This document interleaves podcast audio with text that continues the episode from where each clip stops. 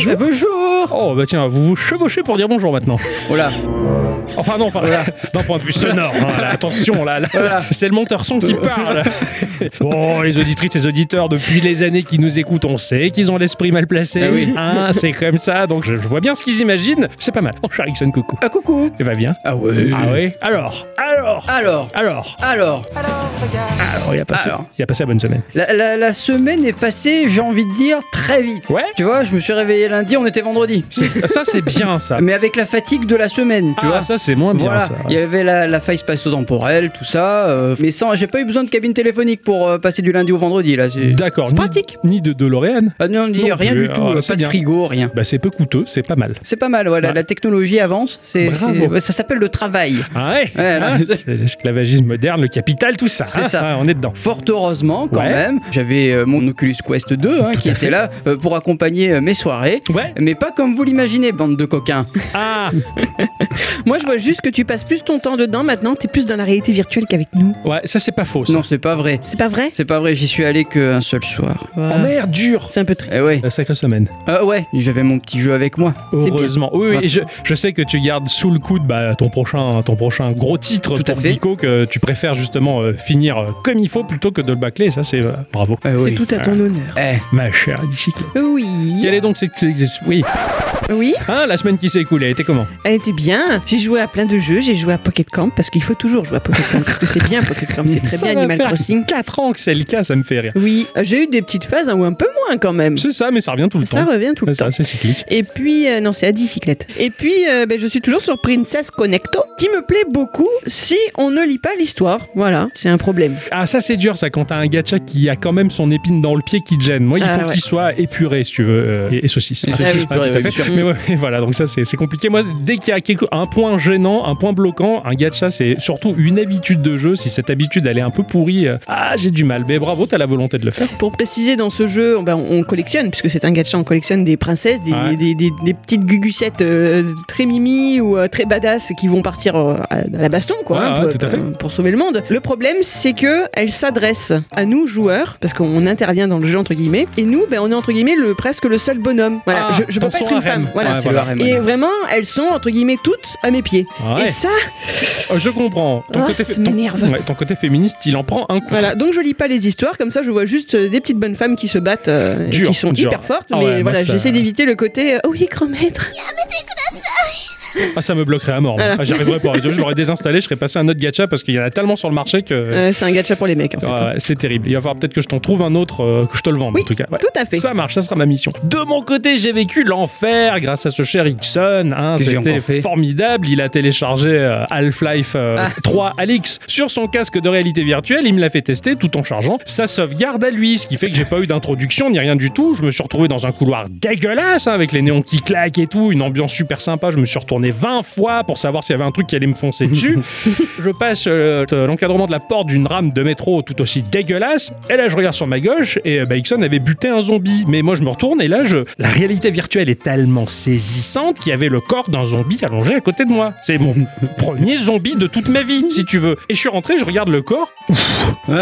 Il y, a- il y a un mort, quoi, qui, qui est pas beau, qui plus est, je veux dire, qui, qui est zombie, tu veux. Enfin, en plus, il avait un chargeur dans la poche, il a fallu que je le retourne, si tu veux, et j'ai vu sa face, mais, mais vraiment, tu vois l'intérieur de la bouche, le machin. Enfin, t'observes une réalité alternative sous tous les angles. J'ai été traumatisé par ce zombie. Après, tu prends le coup, tu sais que c'est un jeu, ton cerveau, il en est persuadé, mais de prime abord, il y a un cadavre, certes, bon, hein, mais un cadavre pas comme les autres, quoi. Je suis choqué. C'est voilà, donc merci pour cette expérience qui était, cela dit, saisissante. Cela dit, je, je t'ai laissé découvrir l'am- l'ampleur de ce qu'offre le jeu, mais pas trop, parce Oui. que euh, t'es pas obligé de, de, de te baisser pour ramasser le chargeur qui est Oui, sur le zombie. t'as- T'as tu, peux aimanter les objets, Ouais, ouais, mais voilà. je préfère me baisser moi-même. euh, Et j'ai vu des vidéos où les mecs se déplacent de manière très fluide, à la différence de faire du point par point, et je sais pas comment ils font. Ce qui était rigolo, c'est que c'est au moment où moi euh, je suis rentré dans la pièce. Oui, Voilà, que j'étais donc- en train de braquer mon flingue sur un adversaire. Voilà, et puis le genre le zombie, t'es là, ah, ah, et puis en fait c'est juste moi, euh, coucou quoi. C'est ça, c'était très rigolo. Au-delà de ça, j'ai eu mon jeu de la semaine qui est fort surprenant. Euh, je m'attendais pas à mettre un point d'honneur sur euh, ce jeu-là en particulier, mais euh, bah, finalement je l'ai fait. C'était, euh, c'était plutôt plaisant. Et puis sinon, j'ai continué euh, Tales of. Enfin, j'ai essayé de continuer Tales of. C'est compliqué, d'autant plus que les offres euh, du Game Pass et compagnie sont terrifiantes. hein. Il y a d'autres JRPG qui tombent dessus. Oh, au secours, c'est l'avalanche. Mais bon. En tout cas, je vais revenir sur mon jeu de la semaine tout à l'heure. Cela dit, j'ai oublié de préciser que moi aussi j'étais tombé dans le gacha Oui, tout à fait. Ah bah oui, tout à avec fait. Dragon Quest Die. Et je- j'espère de tout cœur que ce, ce gacha va rentrer dans ton habitude parce que c'est tellement bien quand ça devient l'habitude et que c'est c'est rodé. Pour l'instant, ça me plaît, alors du coup, euh, Ouais, je ouais. continue. C'est ça. Cela dit, avant de rentrer dans le vif du sujet et nos chroniques respectives que nous avons travaillées tout au long de cette semaine, hein, avec euh, passion et malgré le fait d'avoir cette chose gênante dans l'emploi du temps que l'on appelle le travail, on va quand même faire un petit tour de table pour savoir si vous avez sélectionné deux news que vous avez envie de partager avec nos éditrices et nos auditeurs. 2018, un petit studio du nom de Castel Pixel sortait un jeu et qui a fait vibrer euh, plus d'un cœur nostalgique. Des jeux euh, Super NES par exemple.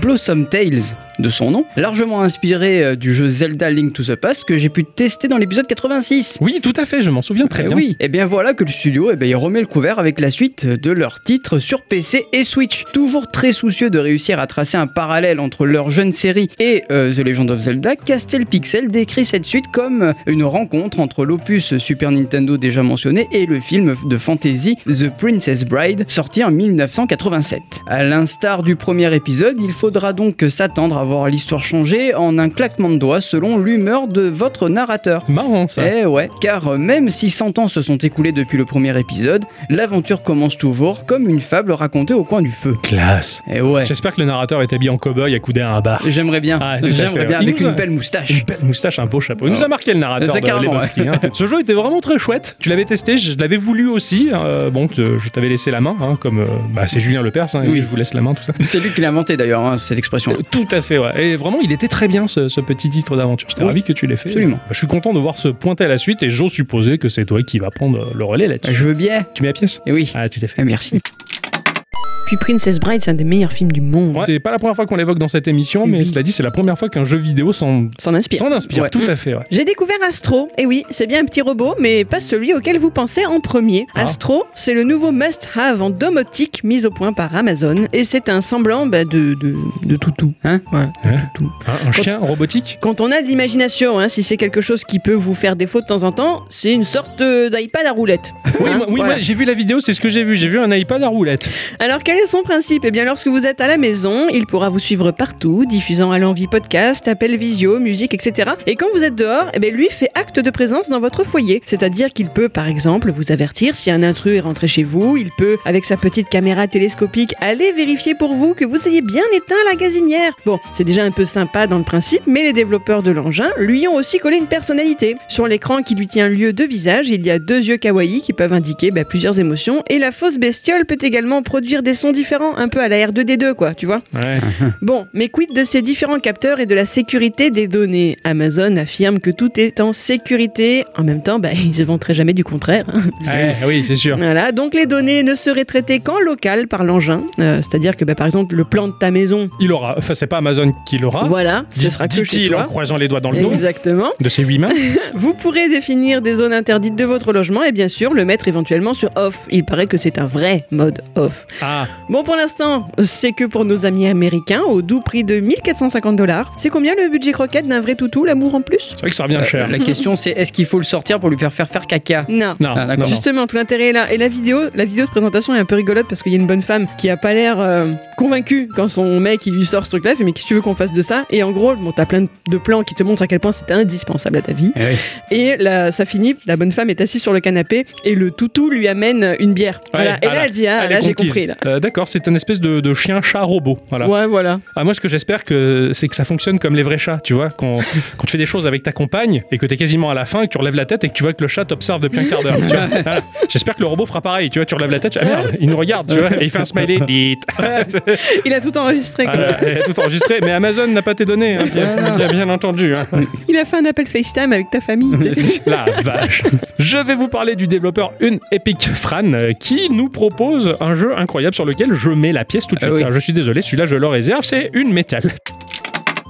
Alors, euh, le jeu vidéo, c'est chouette, hein, parce que bah, il y a plusieurs couches de jeu, si j'ose dire. Au-delà de la mécanique évidente ou sous-jacente qui constitue le gameplay d'un titre, il y a le jeu auquel le joueur doit se prêter pour jouer son rôle. Et euh, ce, selon l'imaginaire de la personne et son level d'acceptation. C'est la capacité d'accepter du joueur qui va faire que l'univers va nous envoûter ou pas. Parce que pragmatiquement, c'est vrai qu'on se retrouve avec quand même un demi-million de râleurs sur Internet qui vont râler Ah ouais, mais dans les jeux d'infiltration, je peux faire un barbecue dans dos les gardes, ils me captent pas, c'est pas réaliste, euh, machin. Euh, oui, euh, le garde il me détecte, il faut que je rampe sur ses chaussures. Ouais, mais quand le personnage dans le jeu de plateforme il saute, oh, c'est mal fait, il a l'impression de planer. Oui, euh, quand tu joues à sable, les PNJ ils ont pas suffisamment de mouvement pour que je m'y croie, hein, tout ça.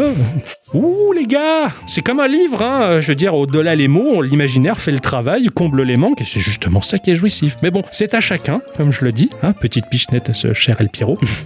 Bisous. Et justement, eh bien, il y a des jeux qui vont euh, se saisir de ce genre de défauts-là euh, pour euh, ben, les exagérer complètement. Et c'est le cas de Unmetal. Il saisit tous les défauts des autres pour s'en moquer, caricaturer tout ça en se foutant littéralement de la gueule des autres développeurs qui ont fait des grosses erreurs. Ici, c'est une caricature de Metal Gear. En fait, nous allons jouer un homme qui se fait interroger car accusé d'un meurtre qu'il n'a visiblement peut-être pas commis. Nous allons jouer dans les flashbacks de cette personne qui racontera son récit avec des répliques complètement hilarantes et des situations totalement folles. hein. Je sais que par exemple, il va raconter à un moment qu'il a assommé un garde et que bah, tu fouilles le garde et dans l'inventaire du garde, il y a un œil de verre. Bah, tu le prends et là, paf, tu retournes à l'interrogatoire et le garde te dit alors comme ça, vous avez volé l'œil en verre de ce personnage-là. Pourquoi Et ça part en cacahuète en fonction de tes choix et tous tes choix dans les flashbacks vont influencer l'interrogatoire, mais au point d'avoir des scènes complètement tarabiscotées tortification, tu vois, à crever de rire. C'est au second, 3, 4 centième degré et euh, ça fait du bien justement de voir ce genre-là. Le gameplay du jeu va nous mélanger plusieurs phases sympathiques, d'infiltration et autres. Graphiquement, c'est du pixel art qui est loin d'être moche. C'est sorti sur Windows, Switch, PS4 et Xbox One. Je me tâte encore de savoir sur quelle machine je vais le faire ce jeu-là, mais ça a l'air complètement barré.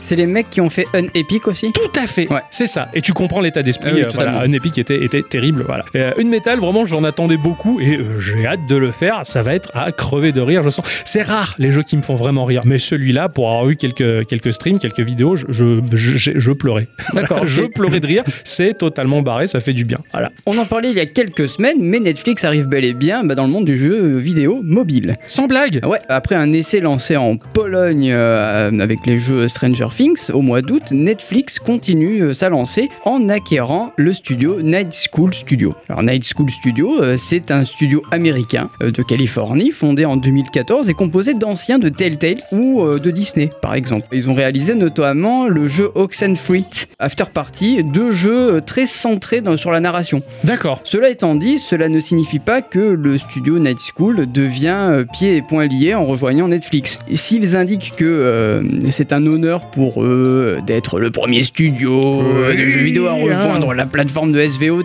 mais ils expliquent aussi pouvoir continuer à faire euh, bah, ce qu'ils ont toujours fait, euh, à savoir euh, bah, du jeu et développer des jeux pour eux s'ils ont envie. C'est difficile, je pense que c'est un équilibre compliqué quand on est développeur qui commence à avoir de l'influence, de faire le choix entre le jeu qui répond à une demande pour être sûr de faire des brousoufs Mm. et faire le jeu qui te plaît avec un parti pris Voilà. qui risque de pas forcément rapporter. ouais. Voilà, parce que là, par exemple, ils sont encore en train de développer Oxenfree 2, qui devrait sortir ben, euh, sur PlayStation 5, Switch et, et PlayStation 4 et PC cette année. Ça en fait des machines. Oui, je- ça- au bout d'un moment, la liste devient Ah trop ouais, longue. il, il est temps d'éliminer des machines. hein. Faites-les voilà.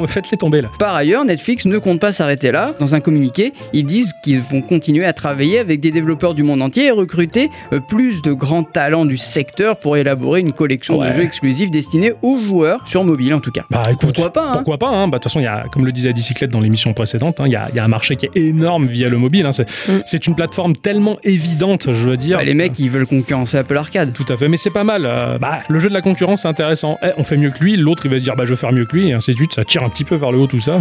Et puis nous, bah dans le loisir, ça nous propose plein de choses sympas. Tout à fait. Je vais vous parler du bon vieux temps, vous savez, les années 90, quand on n'avait pas que la télé ou les jeux vidéo pour s'amuser, mais aussi des noyaux d'abricots. Ah oui, bah à l'époque on avait des bâtons, des silex. C'est ça. Ah, c'était le bon temps, hein. Oui. Bon, il y avait aussi les cartes Pokémon. Ah oui. Bah, moi j'ai jamais touché à ça. Moi j'avais les cartes Dragon Ball à l'époque. Ouais, ouais, mais non plus, j'ai jamais touché à ça. On m'a TP mes, mes, mes, mes bouquins. Ah les bâtards. Ah ouais, t'es Ah ouais. Albums de Tu cartes. sais, les, les trucs Panini là, Eh tu ouais, laissais ouais. cartes dedans. Oh J'en avais deux. On les a dans mon cartable. Je les avais laissés en classe. Il y a quelqu'un qui me les a piqués. Ah, merde. Dégoûté. Je te, les rends- Dénoncez-vous. je te les rendrai. Bon, en tout cas, c'était cool à l'époque, mais ça l'est encore plus maintenant parce qu'il y a eu un boom d'intérêt pour ces petits Bristol auprès des collectionneurs et ça peut rapporter un pognon fou. Mmh. Rappelons par exemple qu'en février dernier, un Dracofeu de 1999, soit de première génération, holographique et sans ombre, a trouvé preneur à 418 000 euros. 418 000. La carte. Oui, bien sûr, c'est majoritairement sur eBay que cela se passe. En deux ans, le volume d'affaires des cartes Pokémon a connu une progression de plus de 777%. Il est estimé qu'à chaque minute, il y a plus de 119 annonces de cartes qui pop sur le site, une augmentation, elle, de plus de 605%. La vache. Au cours des deux dernières années, eBay a permis la transaction de 4 millions de cartes de plus que celles déjà vendues rien qu'en 2019. Eh ben. Il y a certes des cartes à des tarifs excessifs, mais aussi bien sûr de quoi compléter sa collection de Monsieur Tout le Monde à des tarifs très abordables. Et eBay, eh bien, il a su jouer sur la tendance puisqu'il propose désormais un moteur de recherche spécialisé très intuitif qui permettra bah, de trouver la carte qui vous manquait. Il est peut-être temps, mes chers amis, pour nous bah, de commencer à cotiser pour notre retraite, je crois. Je, je pense qu'on peut avoir une retraite bien plus confortable en collectionnant les cartes Pokémon Qu'en misant sur l'administration française. hein. On, on regarde tous ces, euh, tous ces youtubeurs qui achètent pour 500 euros de cartes Ah. Dragon Ball ou Pokémon ou quoi. Et en fait, selon leur rareté, Ils ils les gardent. rentabilisent, ouais, ouais. Et plus tard, ça vous coûtera Bah, des millions. C'est ça, c'est incroyable. C'est pff, c'est des- Faut juste avoir la patience de faire ça. J'ai envie de te dire, c'est juste des bouts de papier avec une valeur incroyable, mais finalement, euh, les bifetons, c'est la même. hein. C'est des rondelles de ferraille et c'est des bouts de papier, finalement. Je vais vous parler du jeu Bonfire Pix, euh, qui est proposé par le développeur Corey Martin, qui m'a évoqué des choses incroyables. Oula. Attention, petit flashback dans les années 80, je vais vous parler de mon enfance. Je me souviens étant enfant, j'avais creusé dans le jardin de mes parents et j'avais mis à jour des ossements. Sur le coup, je suis resté pétrifié quoi. Pendant un bon moment, je suis resté là, je suis non, c'est pas vrai. Alors j'ai appelé mon pote et j'ai dit Guillaume, viens voir, euh, j'ai trouvé des œufs. Alors, des œufs, des yeux, des. Merde J'ai trouvé des os et il est arrivé, il avait les yeux écarquillés, il était complètement pétrifié face au spectacle macabre. Mais bon, finalement, on a entrepris de déterrer le corps. Et plus on creusait, et moins on en trouvait des ossements. Alors lui, il était bon chrétien, et en tant que bon chrétien, il a dressé une prière à son Dieu pour que ce dernier euh, nous permette de découvrir un squelette humain complet. Moi, en parfait athée, bah, j'ai joint les mains et j'ai fait pareil. J'ai demandé à son Dieu s'il pouvait nous permettre de trouver un squelette humain. Parce que bah, quand t'as 9 ans, c'est super cool de déterrer un squelette. Ça fait un peu pirate, tu vois, c'est cool. On a creusé un trou énorme. Sans mentir, je pense qu'il y avait bien 1m80 de profondeur dans le truc. Et vraiment, c'était hyper badass. On avait même trouvé des douilles d'un calibre qui n'était pas conventionnel pour des chasseurs. Bref, mais pas de squelette humain. Mon père m'avait révélé quelques jours après qu'il était question de petits os de poulet. Ah. Parce qu'il abandonnait régulièrement les restes des repas qui pouvaient pourrir et nourrir le sol ou nourrir d'autres bestioles. La déception. Mais bon, depuis ce jour, je n'ai jamais perdu l'espoir de creuser et de découvrir l'entrée d'une caverne renfermant des artefacts d'une civilisation oubliée de tous et toutes. Et surtout toutes. Ouais. C'est ainsi que j'ai pu prendre un énorme plaisir en lisant le roman de Robin et Rand Miller, euh, qui m'avait fasciné au plus haut point. J'espère qu'un jour j'aurai un instant culture sur ces deux-là, s'il vous plaît, madame, s'il vous plaît, s'il vous plaît, un instant culture là-dessus, s'il vous plaît. Je ferai la manche au feu, hein, s'il faut, hein, pour l'avoir. Ça dépend combien d'euros t'arrives à me ramener. Ah vache. Bonfire Pix, c'est un peu la même chose. On va y incarner un jeune explorateur. Alors, pas si jeune que ça, hein, pas comme dans les JRPG où il a seulement 10 ans qui va faire le tour du monde tout seul avec son sac à dos pour un voyage initiatique, mais plutôt une sorte de Marty McFly qui va découvrir les vestiges d'un peuple oublié au travers des myriades d'énigmes en tout genre. Le jeu propose un graphisme typé voxel, on se croirait presque dans euh, l'incroyable The Tourist qu'Ixon avait testé précédemment, avec une résolution un peu plus poussive. Les cubes, ils sont un peu plus fins. C'est vraiment très joli, ça a l'air bien malin, bien ficelé. Il y a une histoire sous-jacente qui est incroyable. Et euh, visuellement, tu te retrouves un petit peu dans des dioramas. Tu vois, t'es pas dans un décor complet, mais simplement comme sur un simple plateau de jeu qui va pas te montrer au-delà. D'accord, ok. Enfin, Ah ouais. c'est- très joli, c'est très bien fait. Les énigmes, elles ont l'air assez sympathiques. Vraiment, c'est super charmeur. Le jeu d'ombre et de lumière est magnifique. Le moteur fait un super boulot. Je vous invite vivement à regarder ça. Moi, ça m'a vraiment charmé. Un peu à la Wonderbox? Ouais, c'est exactement ça. Voilà. J'avais découvert ce type d'environnement de jeu dans Final Fantasy Tactics euh, sur, sur Advance. Mm. D'accord. T'as pas un décor complet. T'es sur un plateau de jeu qui flotte dans le vide. C'est schématique. C'est l'idée de jouer là, comme ça, sur un plateau de jeu. J'avais- J'avais trouvé ça assez formidable. Ainsi que se conclut ce petit tour de table, les enfants. Oui. Que l'on va dire bonjour, bonsoir à tous et toutes. Et surtout à toutes. Et bienvenue dans cette émission de Geekorama numéro 280. Waouh, Geekorama. Petit jeu. Grandes aventures. Dis donc toi, t'as des belles doudounes Cette semaine, les enfants, j'ai joué à un truc auquel je ne m'attendais pas. Ah, Ça lui est tombé dessus, comme ça. Vraiment, je- mais je l'ai essayé comme si j'étais sous hypnose parce que de base j'aurais jamais cliqué là-dessus. Jamais. C'est un jeu qui s'appelle Stranger Things Puzzle Tales. ça alors. Ouais, complètement fou. Ça alors. Cette histoire. Il y a Netflix qui édite tout ça. Ouais, t'en parlais tout à l'heure. Ah ouais C'est ça. Netflix a injecté euh, bah, son pognon et a laissé aussi le droit à- d'utiliser sa licence. Ah ouais. hein, voilà. Ça a été, cela dit, euh, développé par Next Game, euh, qui est un petit studio dont la motivation est de créer de bons jeux basés sur des licences connues. Bien comme description. Je pense que leur postulat est pas mal parce que c'est pas facile. C'est vraiment le, le- le domaine très compliqué. Adapter un- une grosse licence en jeu vidéo, généralement, ça pue la soupe Ah à la merde. tout hein, je te le dis. Là, ça, là, ça a bien marché. Ils proposent euh, Walking Dead euh, Our World. C'est une sorte de Pokémon Go-like, mais dans l'univers de Walking Dead. C'est-à-dire que tu dois capturer des ramasser. Ah ouais, quelle horreur. Je- après, j'en sais rien, moi. Je... Walking Dead, ça m'a pas du tout intéressé. Je l'ai- Tellement. je, je l'ai lu en comics un petit peu, point barre. Ils en ont fait une série, mais tu sais, mon attrait pour l'audiovisuel, c'est assez compliqué. Et ils ont fait euh, un autre euh, jeu qui est Walking Dead No Man's Land. Voilà, dans le- un de ces jeux dans lequel tu construis une, une petite ville de survivalistes. Là. Faudrait que j'essaye euh, la version VR. Apparemment, c'est pas mal. C'est un studio, cela dit, qui est ultra ouvert, vachement détendu. En tout cas, ce qu'ils vendent, ça a l'air vachement bien. D'accord. c'est- Qu'est-ce que Stranger Things Puzzle Tales? Eh ben oui, c'est un, un gacha euh, match 3. Oh, eh ben dis donc. Alors le match 3, tu sais que j'aime bien ça, Ah les oui. Tides Battle, tout ça, le côté rationnel, rassembler les couleurs entre elles, tout ça, c'est bien. Mais bon, comme je le disais, c'est un jeu à licence et c'est rarement bon. hein. Ouais, J'ai d'affreux souvenirs déjà de ce que proposait Infogrames dans mon enfance. Oui. Des jeux à licence, certes très jolis visuellement, mais à la difficulté abominable, à croire qu'ils étaient pas bêta-testés ces trucs-là. je me rappelle particulièrement de cette cochonnerie là de Disney, euh, Richard au pays des livres magiques, te rappelles ce film? Pas du tout. C'était un ersatz d'Harry Potter version blonde décolorée. C'était euh, Michael Ekelkin, je sais jamais le prononcer. Malcolm Culkin. Ouais, qui avait joué le rôle. Et ils en avaient fait vite une adaptation en jeu vidéo sur Mega Drive et c'était loupé comme la plupart des jeux adaptés des films. Généralement, c'est toujours foireux. Il y a qu'une seule adaptation du cinéma vers le jeu vidéo qui m'avait plu. C'était un jeu sur les chroniques de Riddick sur PC. D'accord. Baston, infiltration, vraiment bien foutu, super bien scénarisé, graphiquement pas mal. Waouh, c'est la première fois que ça m'avait fait un choc. Bah, peut-être qu'il y en a un deuxième petit et c'est celui-ci. C'est adapté donc de la licence Stranger Things. Tout le monde connaît globalement cette série qui a été créée par les frères Duffer, euh, inspirée ouvertement bah, par Howard Philip Lovecraft, par les productions euh, et l'imaginaire de Steven Spielberg, l'incroyable John Carpenter, qui est une belle fabrique de navets super des années 80. John Hughes ou encore euh, ce type que je me demande s'il est pas payé à la page là. euh, non, pas Stephen King. voilà, pas Balzac, euh, Stephen King. tout Il à était fait. payé à la page, il faisait des feuilletons. Ah, il était payé à la page? Je crois qu'il a fait des trucs en feuilleton, donc euh, il me semble que oui, il y a des moments où il a pu être payé à la page. Ça ne m'étonne pas quand tu vois certaines longueurs inutiles de ces romans, mais ça c'est personnel. N'écoutez pas son avis. C'est un avis qu'on en a. Je Voilà. sais. Alors cette série, elle est un petit peu fan service, hein, les années 80. Alors dans la saison 1, ça passe, c'est c'est sympa, c'est le fan service qui va flatter euh, tes souvenirs, c'est rigolo. Dans la saison 2, bon, c'est pas mal. La saison 3, j'ai pas pu la finir parce que ça sentait vraiment le cosplay AB1 euh, des années 80. C'est ça m'a gonflé, il tirait un peu trop sur la corde, surtout que les mecs ils avaient dit on fera pas plus de deux saisons, puis finalement une troisième saison, une quatrième saison. L'attrait du pognon. Bref, bon, ça c'est encore personnel. Dans le synopsis, hein, c'est une bande de gamins version Goonies, euh, dont l'un va se faire enlever par un truc pas très cool, hein, dans une dimension parallèle à la nôtre, version démoniaque, donc il est là mais pas là à la un petit peu comme Silent Hill. Oui. Voilà. Ah, c'est de là que devient la chanson de Vianney. Qu'est-ce qu'il a chanté? Mais t'es où? Mais t'es pas là. Mais t'es pas là, mais t'es où? Mais t'es pas là, mais t'es où? Ouais, c'est ça. C'est lui qui a fait la, la Freebox, hein, la Freebox de Vianney. Bref. Ah non, là, je l'ai pas, moi. là.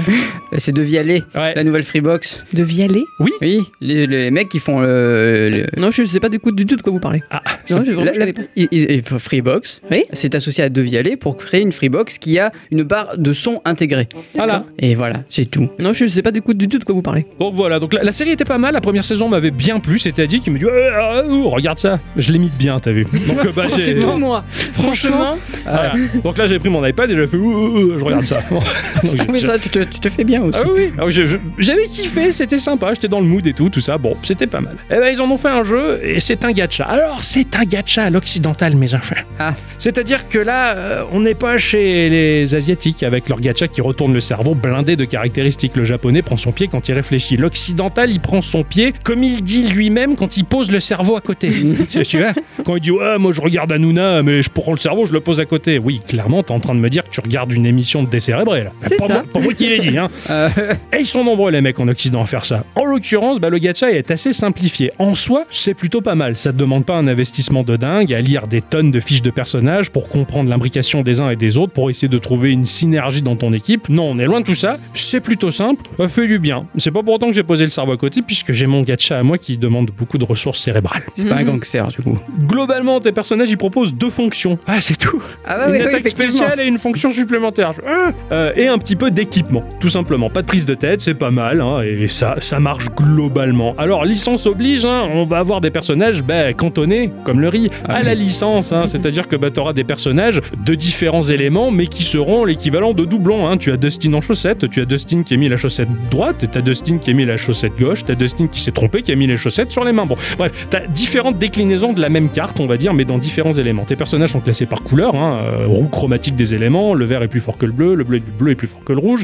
et parallèlement, le orange s'oppose au violet. Point barre. Ton personnage, il est classé de 1 à 3 étoiles, plus de 3 étoiles, j'en sais rien, le gacha il m'en a pas donné pour l'instant. Tes personnages, ils sont pourvus de points de vie et de points d'attaque, et de leur level global, et euh, de deux compétences euh, à débloquer. Donc ça peut être, bah voilà, euh, va attaquer un adversaire en particulier pour lui faire plus de dégâts et ajouter un bouclier supplémentaire, ou bah, il va rendre un petit peu de vie pour soigner les autres, ou infliger plus de dégâts s'il a plus de 50% de vie. Bon, ça se décrit très simplement, ça se comprend assez facilement. Et la seconde compétence de tes personnages se débloque au level 21 de tes personnages. Le combat est sympathique. Au bas de l'écran, tu vas avoir ton équipe de 5 persos, avec au-dessus le damier du match 3, un damier composé de 5 verticalement par 7 de large. Et tu vas faire euh, comboter euh, tes gemmes. Alors, les gemmes, ce sont des des des des des des, des, des dés de, de rôliste, tu vois. Ah oui, à- d'accord, oui, quatre bah. faces, à deux faces, des dés à en, une en face. même temps, ça se prête bien puisqu'ils font du jeu de rôle. Eh oui, c'est ça, les gamins, là. Des dés à une face. oh la blague de jeu de rôle. J'allais dire ça s'appelle un jeton, mais même pas. c'est ça, ça, ça existe pas parce que C'est ça. il y a forcément deux faces sur une pièce au minimum, je, Bravo. je crois. Putain, c'est pas mal ce que je raconte.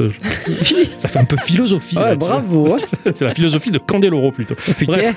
Donc euh, au final, tu vas matcher bah, les couleurs du damier qui vont être correspondantes au personnage que tu as dans ton équipe. Donc si tu matches du bleu, bah, ton personnage bleu va voir monter sa jauge de spécial pour déclencher, quand tu as envie, sa compétence. Dans la partie haute de l'écran, tu as les adversaires de 1 à 5 monstres qui vont être alignés. Pour frapper, bah, rien de révolutionnaire non plus, mais c'est une mécanique qui fonctionne parfaitement dans un paquet de match 3 et que j'ai découvert dans le jeu Might and Magic Clash of Heroes sur DS à l'époque. Un jeu qui était bien plus abouti, on va dire, mais on va garder euh, la substantielle moelle de cette mécanique pour faire en sorte que lorsque l'on va matcher, admettons, trois pièces d'une même couleur verticalement, une attaque va se déclencher, c'est-à-dire qu'un tir va partir de la position des blocs qui ont été matchés vers le haut du plateau pour frapper les monstres qui sont en face. Si tu matches, euh, on va dire, euh, trois pièces horizontalement, donc tu auras une amplitude plus large qui va faire une attaque plus large, qui va faire une espèce de rayon énergétique qui va attaquer les adversaires en haut. Je sais pas si tu vois ce genre de type d'attaque dans le match 3. Mm. Des fois, c'est des soldats. Tes couleurs, tes pions de couleurs, c'est des soldats. Si tu les matches, eh ben, ils vont se mettre en rang, ils vont partir, ils vont foncer au-delà du damier pour aller frapper les monstres qui sont en haut. D'accord, ok. Si tu veux frapper tout ce qui est à droite de ton écran, eh ben, il va falloir matcher au maximum à droite. Parce que si tu matches à gauche, l'attaque elle va partir, ben non, ça va les louper. Ah ouais, d'accord, ok. voilà. Cette mécanique-là, elle est bête, elle est simple, mais elle est vraiment efficace et ça marche euh, très bien. Si tu matches plus de 4 éléments, euh, l'attaque va traverser les adversaires parce que tu as deux rangs, on va dire, d'adversaires. Des fois, ils sont protégés contre des objets qui attaquent pas, mais c'est genre des pots de fleurs, genre de trucs, et l'adversaire est derrière. Il faut d'abord casser leur protection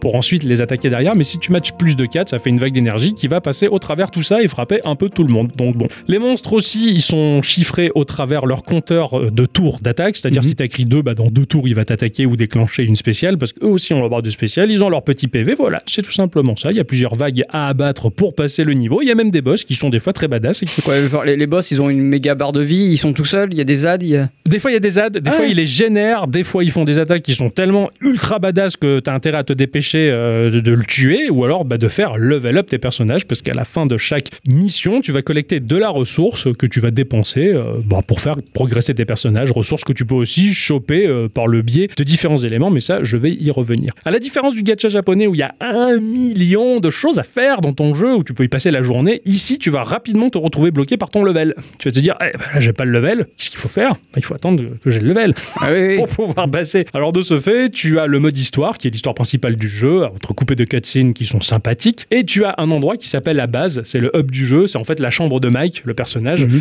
dans lequel il y a pas mal de choses à faire. Déjà, tu as le mode enquête qui est pas mal, c'est-à-dire qu'il y a des événements à faire qui vont prendre du temps. Tu vas attribuer plusieurs personnages à une enquête et ça va prendre deux heures. Tu fermes ton téléphone, tu reviens deux heures après, t'as résolu D'accord, l'enquête. ok. C'est sympa. Il y a un petit côté idole là-dedans. Ouais, ouais. Ton jeu continue à travailler quand toi tu travailles aussi, si tu veux.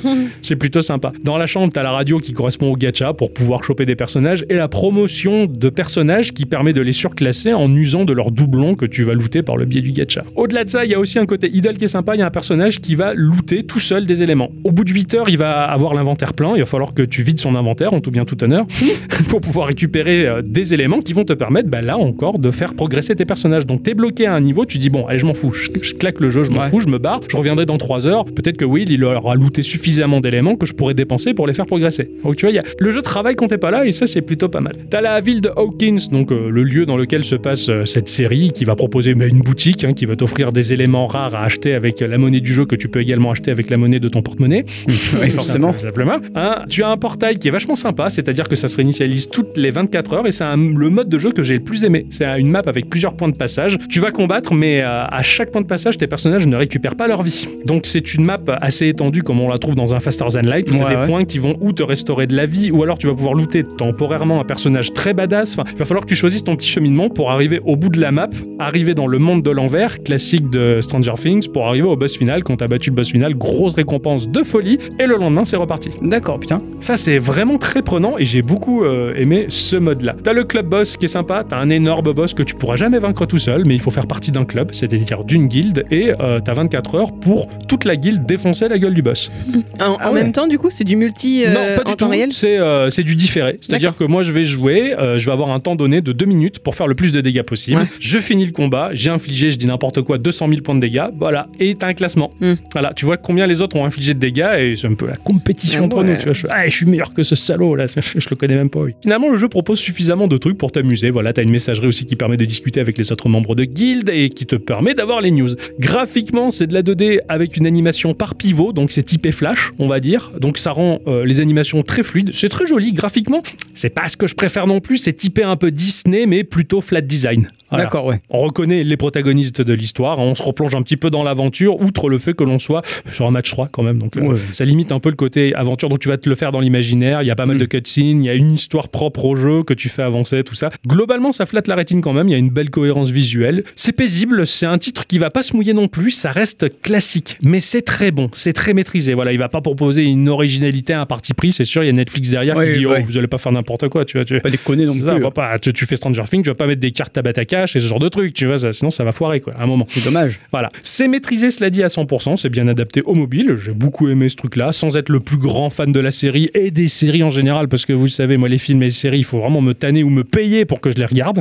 J'ai plutôt des bouquins à lire et des jeux vidéo à faire, mais bon, ça, c'est une autre histoire. Mais bon, la preuve que finalement, bah, même sans être grand fan de la série et sans avoir vu la saison 3, j'ai quand même joué à ce truc-là et je l'ai vachement apprécié. Dans le fond, j'avoue être charmé par un gacha léger sans milliers de mécaniques non plus. Puis bon, après, je dis ça, c'est parce que j'ai un gacha très complet à côté aussi. Ah oui. Voilà. Mais alors, question. Ouais. T'as ton gacha à côté très complet auquel tu joues depuis plusieurs semaines maintenant, Yep. donc tu continues ta fondant. Est-ce que celui-là, qui est moins complet, est-ce que tu auras envie d'y retourner une fois ce test passé? Ou ça, alors ça dépend de mon humeur parce que c'est toujours lié à une série, c'est toujours lié à un univers prédéfini. On va pas avoir 100 millions de personnages. Il y a un moment où ça va un peu me fatiguer. On va Ouais. dire, je vais avoir besoin d'originalité, de parti pris parce que c'est ce que j'ai besoin. Mais limite, c'est un petit peu le jeu de détente. Ouais, ouais, C'est- comme ça. Je, ah, tu, tu fais salon, tu vois, tiens, je joue. euh, ça, c'est plutôt sympa. Ça s'amuse. Voilà, donc c'est, mais je le conseille vivement parce qu'il est plein de bonnes qualités et je pense qu'il y a des gens qui ont plus d'engouement pour de la série et ce genre de trucs et qui vont se dire ah moi je veux y jouer tout ça. Bah, c'est pour ça que je le conseille vivement pour un mec qui est pas à fond là-dedans. Moi j'ai vraiment kiffé alors quelqu'un qui est vraiment à fond là-dedans il va sûr kiffer si tu veux. Donc c'est Ouais, pour ça que aimer la licence aussi voilà. un peu. Pff, bah, pas forcément, tu vois. Moi, la, la licence, elle est un peu morte dans l'œuf avec la saison 3, et c'est pas pour autant que j'ai pas apprécié le jeu, tu vois. D'accord, ok. Donc c'est- pour ça que je le conseille vivement. Je le trouve très agréable et très quali. Il prend pas de risque, mais dans ce qu'il fait, il fait super bien et parfaitement bien maîtrisé. D'accord. Voilà. C'est pour ça que j'ai bien aimé ce jeu-là et que je vous le vends, les enfants. Merci. Sachant qu'il est gratuit. Oui, en plus. Enfin, gratuit, c'est tout est relatif.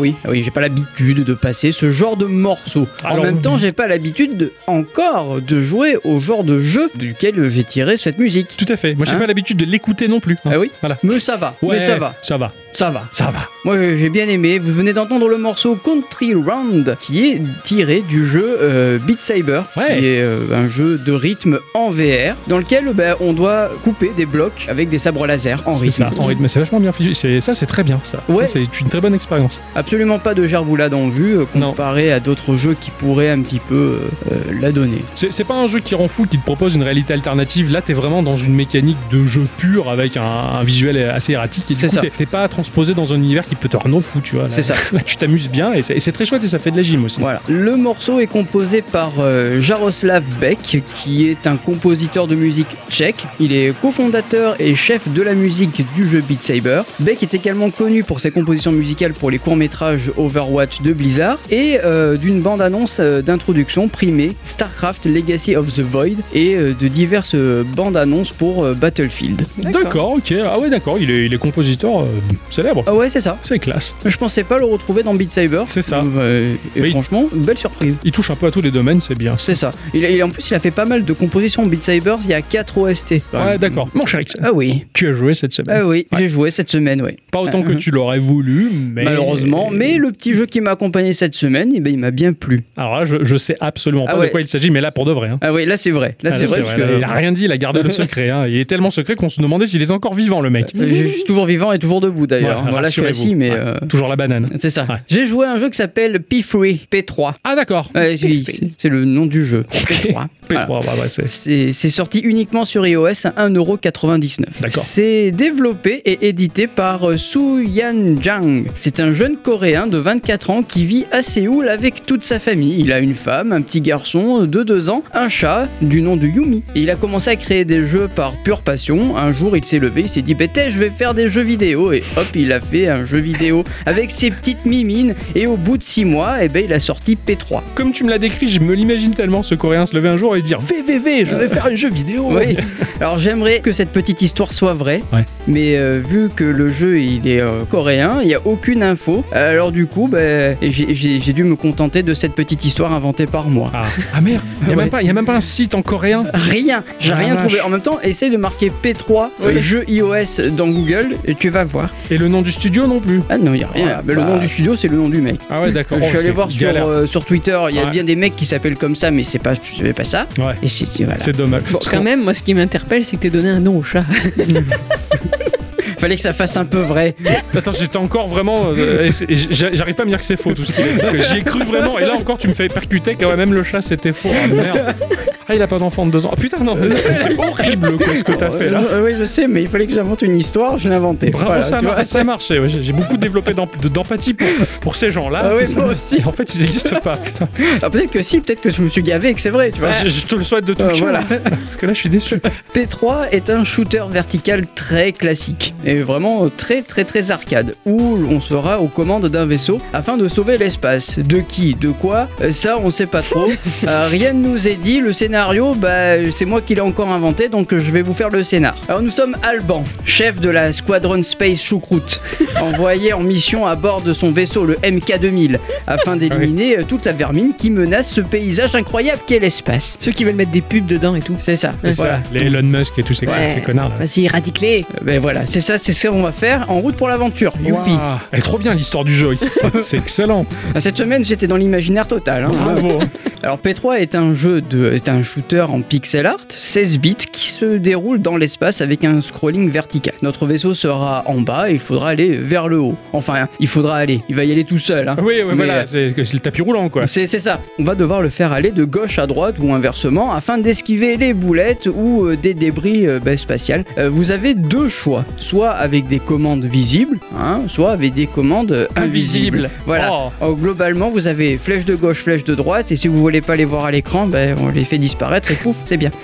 voilà. C'est bien. Il y y a quand même une subtilité, hein, car euh, si dans un jeu normal, vous appuyez sur une touche, le vaisseau va se stabiliser et vous allez aller tout droit. Euh, Là non, tu t'appuies sur euh, la touche, hein, Ouais. soit à gauche, soit à droite, et le vaisseau va continuer progressivement d'aller vers la gauche ou vers la droite. C'est à toi de le ramener pour le freiner. C'est ça, en gros, il faut que tu tapotes sur ton écran gauche, gauche, droite, droite, droite, gauche Oh, pour le faire aller tout droit. Ouais, en fait, Et- il est soumis à une inertie. C'est ça, Oh, exactement. galère. Et euh, ça va donner cet effet-là au- au vaisseau. Tu vois, quand tu prends un crayon et que tu, tu le fais aller de haut en bas, il va avoir l'impression Oh, qu'il est, qu'il Ah est, qu'il est tout mou. Mon tour de magie préféré, je Voilà, fais- je, fais, ça avec les ça. cuillères, moi. Ouais, bah, Tu moi, le je le fais secoues, avec. tu- quand, quand la petite, elle, elle était toute petite. Maintenant, ça marche plus. Elle me prend pour une bille. Mais elle était toute petite. Je fais, tu veux la cuillère? Regarde, elle est toute molle, celle-là. Elle était, oh, tu. Voilà, bah, tu, tu fais ça devant un écran avec un crayon, bah, ça fait la même chose. Et t'as l'impression que, pour le coup, le vaisseau, il est tout mou de l'avant. D'accord. Tu vois? Le- il est tout mou de l'avant. Oui, c'est rigolo. Hein. Oui, ça nous arrive souvent aussi. Oui. On enchaîne.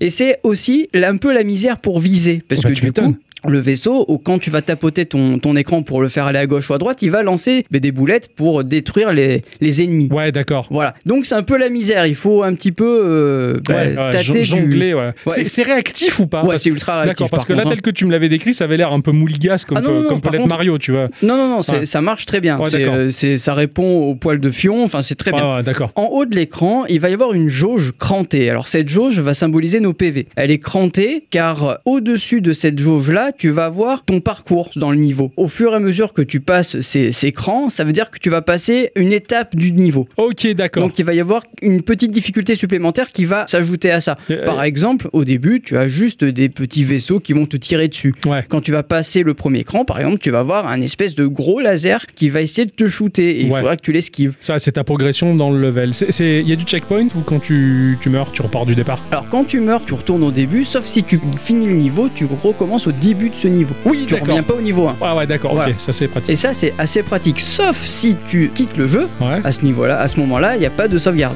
ah Donc ouais, tu recommences du début. Comme à l'époque des années C'est ça. 80-90, hein, Voilà. t'éteins ta console, t'éteins ta console, tu t'as pas de sauvegarde. Exactement. Il y avait du password rarement. Là, a- ouais, là il n'y a pas de password, il n'y a rien rien. du tout, ouais. Il y a juste un petit checkpoint si tu finis le niveau, et si tu quittes le jeu, C'est fini. voilà, c'est fini, tu reviens au début. Faut le garder dans ton multitâche. euh. C'est ça. Euh, par contre, ça marche bien dans le multitâche. Par contre, ça marche très bien dans le multitâche. Alors, sous la jauge de PV, tu un compteur. C'est en fait le nombre de mobs que tu dois tuer afin de level up ton vaisseau. Donc, euh, tu peux gagner des HP, de la force, de la vitesse ou bien une arme afin de te faciliter un peu la vie. Juste un peu. Tout en bas de l'écran, il y a un résumé de tes stats avec euh, ton level, ta force et ta speed. Même avec tout ça, le jeu il reste quand même putain de dur quoi. À l'écran, il n'y a pas forcément grand chose, mais suffisamment de choses pour te compliquer la tâche. Le couloir que tu vas emprunter ne fait pas la totalité de la largeur de ton écran. D'accord, donc tu peux naviguer dedans. Voilà, tu Ouais. navigues dedans et sur les côtés, bon, par exemple, sur le premier niveau, tu as des rochers qui vont t'empêcher de, de- de déborder. Ouais, ouais, d'accord. Alors, dans le premier niveau, ça va. Tu peux euh, gratter le côté, ça va faire des peut-être de petites étincelles, mais, mais ça va pas te- t'endommager ton vaisseau. Ouais. Or, dans les niveaux suivants, c'est des pics et tu peux plus Ah euh, frotter le, le- le vaisseau sur. Je comprends. Oh la vache. Et, ouais, et là, ça commence un petit peu à se à- Corser. À, se corser, voilà. Donc, euh, au fur et à mesure que tu avances dans le niveau, donc tu vas avoir euh, des mobs, ensuite tu as des débris spatiaux qui vont apparaître. Euh, du coup, il faut les esquiver. Tu vas avoir les lasers. Il y aura un petit point d'exclamation qui va te dire attention, là, il y a ouais, le laser ouais, qui va arriver.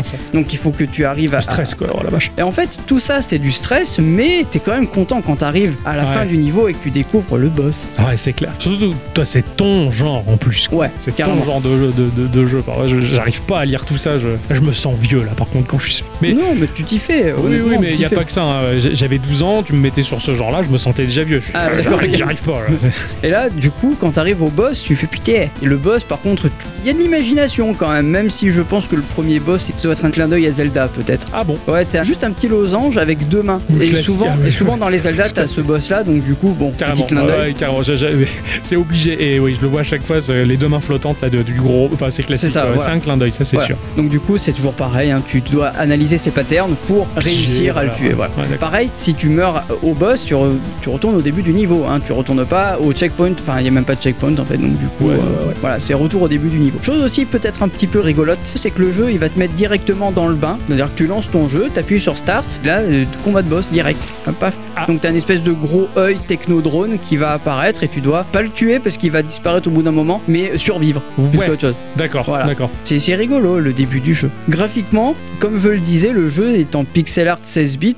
Euh, je dirais avec des couleurs pas très très vives, pas du tout même. Ah Euh, On est très dans du gris bleuté, bien que les projectiles, les débris et les lasers soient en rouge. Il n'y a pas des masses de couleurs, Ouais, vraiment ouais, pas des masses. C'était dans l'espace, hein. C'est- pas très joyeux. Puis c'est le côté un peu, un peu froid, métallique, euh, techno, tout ça. Voilà, c'est pas dérangeant. Hein. Bah, après, tout reste très visible. Ça me fait penser un petit peu à ce jeu avec euh, le mec qui avait les, euh, les flingues dans les chaussures. Dunwell. Voilà. Euh, moi, ça me fait penser à Dunwell, par exemple. Ah ouais, d'accord. Lui, il était tout en noir et blanc et, Et lui, rouge. il était en noir et Ah blanc et rouge. ouais, voilà. Sauf que là, il y a des nuances un petit peu de gris bleuté. D'accord. Voilà. Oh, d'accord. C'est un petit parti pris graphique sympa. Voilà, c'est ça. a ça. l'air d'être. hein. C'est ça, tout en vue de dessus, mais ça marche très bien. Bon, par contre, il n'y a pas de background, hein, c'est pas. T'es Ouais. dans l'espace, Ouais, c'est du noir. Voilà. Mais ça enlève absolument rien au charme du jeu. Ça, franchement, tu rentres vraiment dans, dans le jeu. Musicalement, on est dans de la chiptune, ce que l'on pourrait largement retrouver dans des Cajun de nos teams de crackers favoris. Excellent. Vraiment. Dans chaque niveau, t'as une musique, un thème qui est là pour, pour signifier que t'as changé de niveau, en fait, tout simplement. Ouais, Voilà. d'accord. Parce que t'as pas d'autres éléments, à part le- les bords qui piquent, t'as pas d'autres éléments visuels qui- Vraiment pas, qui, te font penser que t'as changé d'environnement. Voilà. Non, Ouais, d'accord. Euh, en ce qui concerne la durée de vie, elle est suffisamment élevée et donc du coup ça mérite largement ces,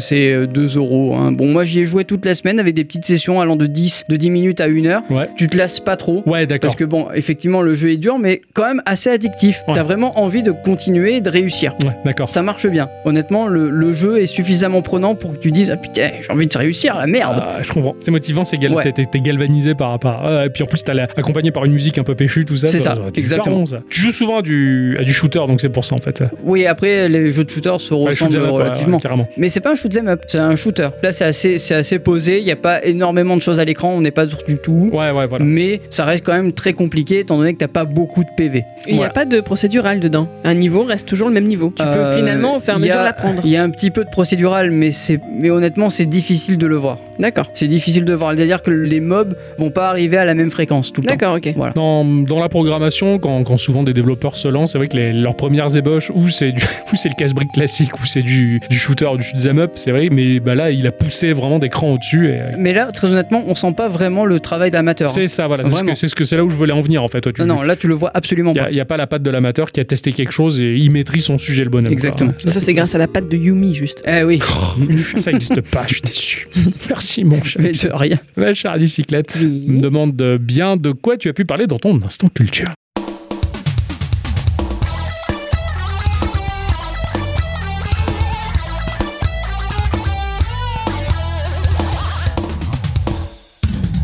Mes chers amis, cette semaine, je vais vous causer d'un monsieur dont j'aurais pu vous parler depuis longtemps, Ah. mais bah, je me le gardais sous le coude pour les semaines moins inspirantes. Ah. Ah, ça arrive à tous et toutes. Bah bien entendu, hein, ouais, ouais, c'est c'est pour ça que des fois on se rabat sur des, des jeux de, de moins grande envergure pour avoir moins d'investissement. Voilà. C'est ça. Cet homme-là a aujourd'hui 51 ans. Bah, il est pas vieux, hein. Non, ouais, non. effectivement, c'est rare ça. Mhm, c'est rare. Et si vous êtes fort en calcul, vous aurez vite déterminé qu'il est né en 1969. 39, ouais, c'est ça.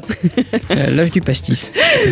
Il n'est ni dans une famille anglophone, ni francophone, ni japonophone. Là, vous comprenez que l'on débarque au début de mon histoire dans un pays où on va pas trop trop souvent. hein. La Tchécoslovaquie. C'est d'ailleurs à dessein que je vous parle linguistique pour vous expliquer qu'en plus, notre sujet du jour ne parle d'ailleurs pas lui-même la langue du pays dans lequel il réside. Alors mon cher Ixon, je t'invite cordialement à quitter cette scène. Pourquoi? Bah, nous on n'a pas de sein, donc tu peux Ah pas leur parler, on se casse. Est-ce que vous avez une petite idée de qui est notre bonhomme? Là, comme ça déjà, hein, vite fait. hein. Oui, oui. J'ai changé, hein. j'aurais pu dire babar, mais.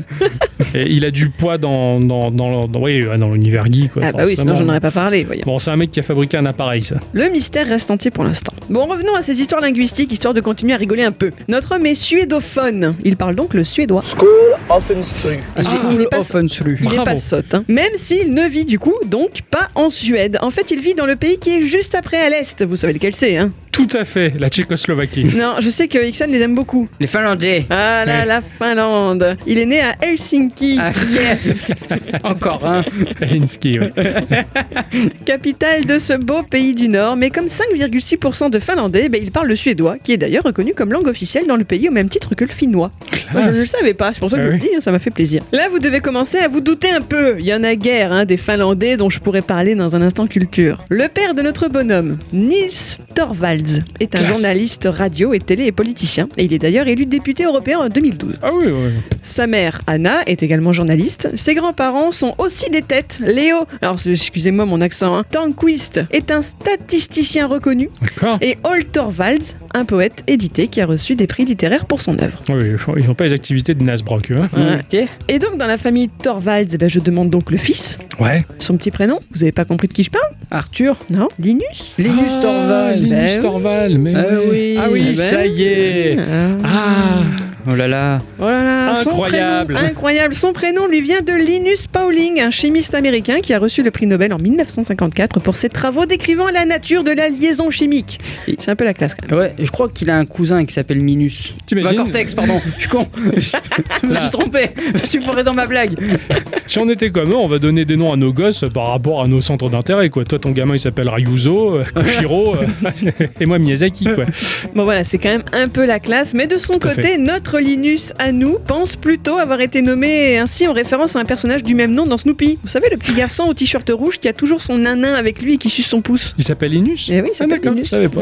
Dorval se décrit donc lui-même du coup comme étant pour moitié chimiste nobélisé et pour autre moitié personnage de BD. Sympa, c'est un très bon mélange. C'est à l'âge de 11 ans qu'il découvre pour la première fois un ordinateur chez un de ses grands-pères, un magnifique Commodore VIC-20. Oh la classe, le VIC-20, trop bonne machine ça. Cette machine n'est pas inintéressante dans l'histoire de l'informatique, alors faisons rapidement des tours à son sujet, un petit tour de table sur le VIC-20. En 77, Commodore a sorti son Personal Electronic Transactor, le PET. Compliqué lui. Ouais, Compliqué dans le sens. voilà. C'est peut-être lui le premier personnel computer à être distribué dans le monde, mais il y a Apple qui talonne au cul, on sait pas. C'est Mm. c'est toujours nébuleux cette affaire. Cet ordi n'était vendu qu'auprès de revendeurs agréés au prix pour l'époque de 795 dollars, l'équivalent de plus de 3000 dollars de 2020. hein. Ouais, ouais, Vous comprendrez donc bien que pas tout le monde pouvait s'offrir la bête. tu m'étonnes. Il se trouve que dans le même temps, Commodore a du matos sur les bras, de la puce électronique, de la mémoire. Alors le patron, Jack Tramiel, demande à son équipe qu'il mette au point une machine qui coûtera moins de 300 dollars. Oh, C'est ainsi qu'est né le VIC-20 et lui se retrouvera vendu partout, aussi bien dans des boutiques discount que dans des magasins de jouets où il faisait directement concurrence aux consoles de jeux vidéo. À l'époque, il y avait même une publicité dans laquelle l'acteur William Shatner, vous savez, le Captain Kirk dans la série Star Trek, bien entendu, oui. il y disait Pourquoi se contenter de n'acheter qu'un simple jeu vidéo? Ouais, en venant de la part de Kirk, oui, je comprends. Live long and prosper. Résultat, ben, c'est le premier ordinateur à dépasser la barre du million d'unités vendues et il sera même l'ordi le plus vendu au monde en 1982. À son apogée, 9000 machines étaient produites chaque jour et au final, lors de son extinction en 85, plus de 2,5 millions d'unités auront été produites. Alors non, je vous arrête tout de suite, hein, il ne s'appelait pas le Vic en l'honneur de notre héroïne de la Boom, sortie deux ans plus tôt. That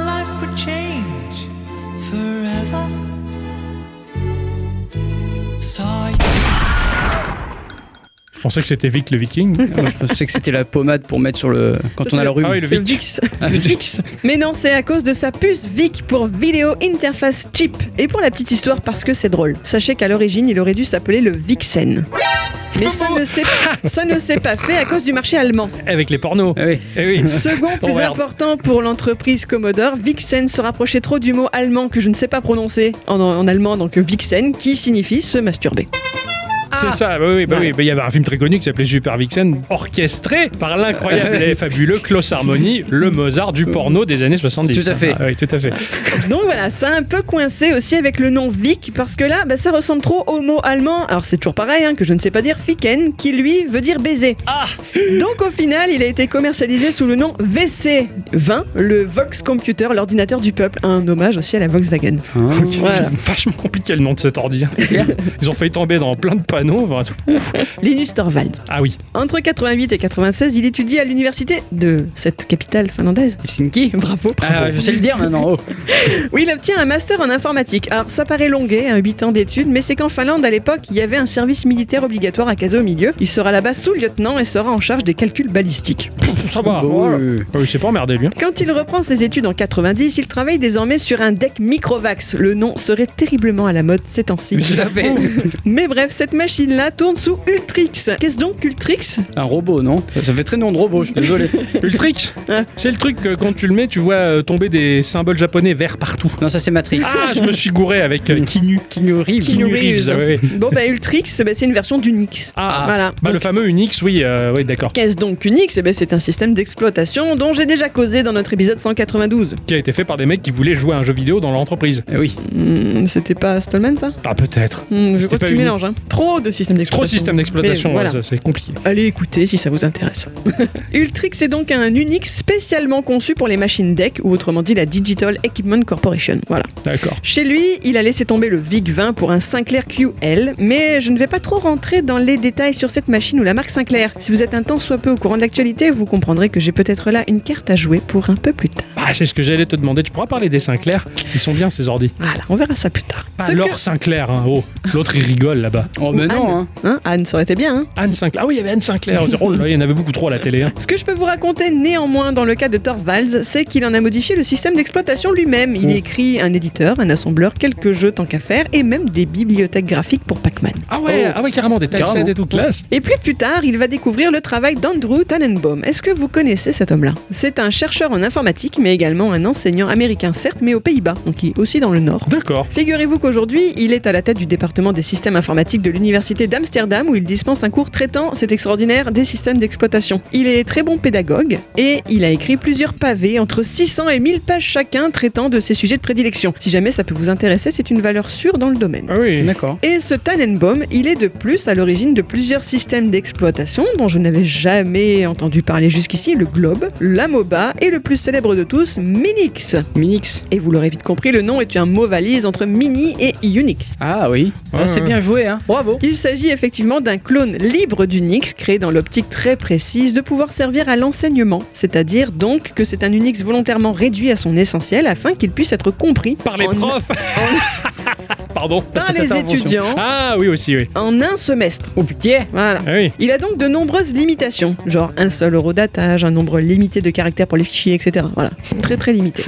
Tannenbaum et son Minix vont grandement inspirer Torvalds, qui vient de faire l'acquisition d'un nouvel ordi, un Compatible PC doté d'un microprocesseur Intel 80386. Or, nous sommes ben, en 86, hein, puisque c'est dans le nom du chose, là. Hein, voilà. Et les systèmes d'exploitation de ces super nouvelles machines restent attachés à la compatibilité avec les anciens processeurs 16 bits d'Intel. Et ils exploitent donc mal les capacités 32 bits de ce microprocesseur. Ouais. C'est agaçant, n'est-ce pas? Ah, complet. Oh. C'est Ah, clair. en même temps, c'est pas faux. Hein. C'est compliqué de gérer autant de bits, je suis désolé. Donc eh bien, il va travailler sur son propre système d'exploitation. Parce que Tannenbaum refuse d'intégrer les contributions d'autres personnes à son Minix. Il n'a pas d'autre choix que de tenter de lui programmer un remplaçant. Minix est certes très bien, mais comme je le disais, c'est trop limité. Bah ouais. Il commence tranquillou par un simple émulateur de terminal qu'il utilise pour se connecter via un modem au serveur informatique de son université. Il y ajoute quelques fonctionnalités, dont un système de fichiers compatible avec celui de Minix. Puis Linus oriente son projet vers quelque chose de plus ambitieux, un noyau aux normes POSIX. Vous savez ce que c'est? C'est une famille de normes techniques définies depuis 88 par l'IEEE, l'Institute of Electrical and Electronics Engineers. La première version de cette norme a été écrite par un grand monsieur, pas par la taille mais par l'âme et le talent, Oh. dont je vous ai déjà parlé dans notre épisode 190, Richard Stallman. Ah, voilà. Voilà. Mec qui a fait un système d'exploitation pour jouer dans son entreprise avec les copains. C'est ça. C'est aussi lui qui a choisi le nom de POSIX, dont les quatre pre- premières lettres forment l'acronyme de Portable Operating System Interface, donc l'interface portable de système d'exploitation, et le X qui exprime l'héritage Unix. Oui, oui, oui. Ils aiment bien. Les jeux de mots, tout ça. Oui, Ça oui, complètement. Les Japonais aussi mettent des X partout. euh, Mazinger Z, X, euh, Batman. F0X. X, ouais, ouais. À ce noyau, il adapte de nombreux composants disponibles du système d'exploitation GNU pour obtenir un système d'exploitation plus complet. Nous arrivons au 25 août 1991 où sur un post du forum Usenet, euh, il annonce écrire un système d'exploitation. Mais bon, il le précise bien, hein, c'est un hobby. Ce sera jamais aussi grand ni professionnel que GNU, par de exemple. toute façon, ils sont pas très grands, les hobbies. En plus, c'est bien vrai. Mais voilà. le poil au pied. Ah oui. Pas dans la main. En tout cas, il explique bien qu'il est totalement open pour que son projet bénéficie de contributions extérieures. Mhm. Il faut une fois de plus bien faire la différence entre ce qui est libre et ce qui est gratuit. Au départ, il permet que son projet soit diffusé gratuitement et qu'on lui rapporte des bugs, mais il n'était pas libre pour autant. Mettons-nous bien d'accord. Ça, c'est arrivé quelques années plus tard quand il a été certain que la popularité de son noyau le rendait de toute façon indissociable de sa personne et que donc il ne risquerait pas de perdre la paternité de ce bébé. D'accord. Je passe rapido sur les autres dates clés. 5 octobre 91, une première ébauche de la version 0,02 est disponible. 0.02, pardon. D'accord. Février 92, c'est la version 0.12 qui est diffusée sous la licence GPL GNU. Et la version 1.0 sortira, elle, le 14 mars 94, composée de 176 250 lignes de code. Une petite broutille. Ouais, ouais, genre, pour rigoler, ça. Bref, vous l'aurez compris, ce noyau, bah, c'est celui, aujourd'hui, bah, du système d'exploitation GNU Linux, puisqu'on les appelle ensemble. Ouais, d'accord. Voilà, puisqu'ils ont fait euh, équipe. Et ce sera d'ailleurs son sujet de thèse de master intitulé Linux A Portable Operating System. D'accord, ok. C'est comme ça que c'est né. Mais question, saviez-vous que Linux ne s'est pas toujours appelé Linux? Est-ce que vous connaissez son nom initial? Robert. Michel. Maintenant, c'était Freaks. C'est un jeu de mots donc avec le mot anglais freak, que l'on pourrait traduire par insolite, auquel il est ajouté bah, l'éternel X d'Unix. Ah, ça aurait fait plus chic, hein. Eh oui, parce que c'est chic le Freak. freak. Eh oui. Euh, Je l'ai eu dans la tête direct. Mais alors pourquoi ce changement de nom? C'est la faute de, ou grâce à, un certain Harry Lemke. Le système de Torvalds commençant à rencontrer son petit succès, il décide d'en mettre à disposition les fichiers sur les serveurs de son université. Lemke est l'administrateur du serveur FTP qui héberge ces fichiers et lui, le nom Freak, ça lui plaît pas du tout. Ah. Ah, Voilà, il préfère l'autre nom que lui donner Linus, entre guillemets un peu en cachette, Linux donc, mais qu'il ne voulait pas utiliser officiellement parce que ça faisait un peu trop égoïste. Non, et l'autre, il a pris le Voilà. choix de. Il Ah, lui a coupé l'herbe sous le pied en renommant le dossier Freaks en Linux. Et c'est parti de là. Voilà. Non, truc de ouf, quoi. Mm. Alors, est-ce que vous pensez que Tannenbaum, dont on parlait tout à l'heure, apprécie Linux? Sûrement. Eh bien, pas tant. Ah merde. Ah, alors, ça l'a bien gavé d'ailleurs, parce qu'au début du développement, Linus squattait les postes Usenet ayant Minix pour sujet, au lieu de faire sa propre place, tu vois. Ah Donc, oui. ça l'a un peu couru sur le haricot. Ouais. Et puis leur avis, leurs avis divergeaient totalement sur une question essentielle mais qui est tellement obscure pour moi, la nature du noyau, qui peut être soit monolithique ou être un micro-noyau. Alors non, vraiment, j'insiste, ne me demandez surtout pas plus de détails. D'accord. Sachez juste que Linux repose sur un noyau monolithique, alors que pour Tannenbaum, c'est simplement une aberration. En 91, on fait pas un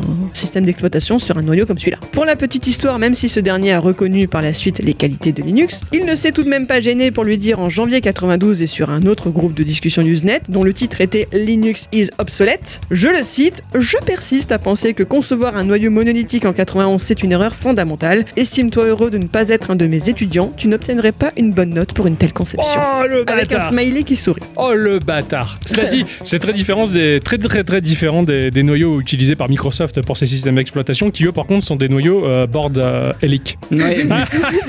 Cela dit, euh, euh, j'aime beaucoup euh, le clash qu'il y a entre ces deux garçons. Parce que bon, euh, moi j'ai l'habitude, on a tous l'habitude des clashs euh, entre rappeurs. euh, Ah, ouais, ouais, ouais, voilà, là ça parle de noyau monolithique. euh, C'est clair, c'est euh, clair. Ouais, attention, c'est- euh, voilà, ça c'est du battle, tu Voilà, vois. Le battle de la de, de pas de la street, tu vois. C'est ça, non là c'est. euh, Bref, vous le savez, ce sera ma pré-conclusion sur le sujet Linux. Depuis a suscité beaucoup d'intérêt de la part des membres de la communauté du libre. Des milliers de programmeurs bénévoles ont rapidement participé au projet et ce dans le monde entier. Et alors les mecs euh, qui utilisent euh, Linux, c'est ça. Allez, viens avec nous, rejoins-nous. Nous sommes déjà 11. Allez, viens, viens, on est bien.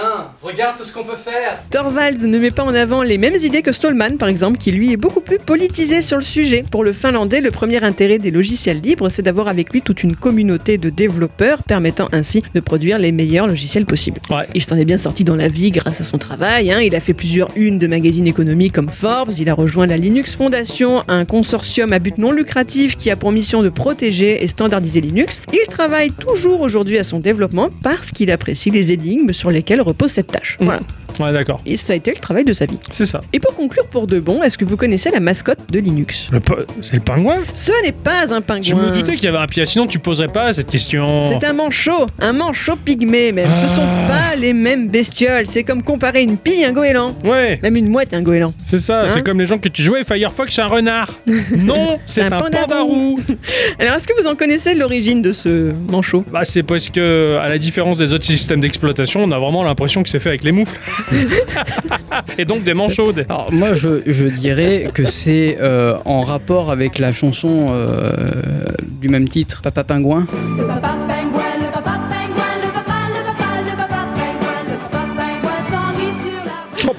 putain de Non. merde. Ça n'a aucun rapport, il était pas fan. Non. Non, ah, ah, dommage. Non. Nous sommes en 1996 et la communauté voulait une mascotte permettant d'identifier Linux. Après des semaines de réflexion, Linus finit par proposer un concours de dessin avec pour consigne bah, de mettre en scène un manchot. Voilà. Pourquoi? Eh bien parce que c'est un animal qu'il apprécie. C'est Larry Ewing qui remporte le concours avec un dessin réalisé sur GIMP. Il a un petit nom aussi, vous le connaissez? Le petit nom de- du manchot? Pas du tout. alors, il a été suggéré par un certain James Hughes. C'est un apocope du terme américain tuxedo qui signifie le smoking. Enfin, pas Oui. le fait de fumer, tu sais, le, le- la belle tenue, quoi. Ouais, bah tu sais que c'est le nom de, de l'homme masqué en, en VO. Tout à fait. Taxeno Kamen. Exactement. C'est qui l'homme masqué Dans C'est l'hormone.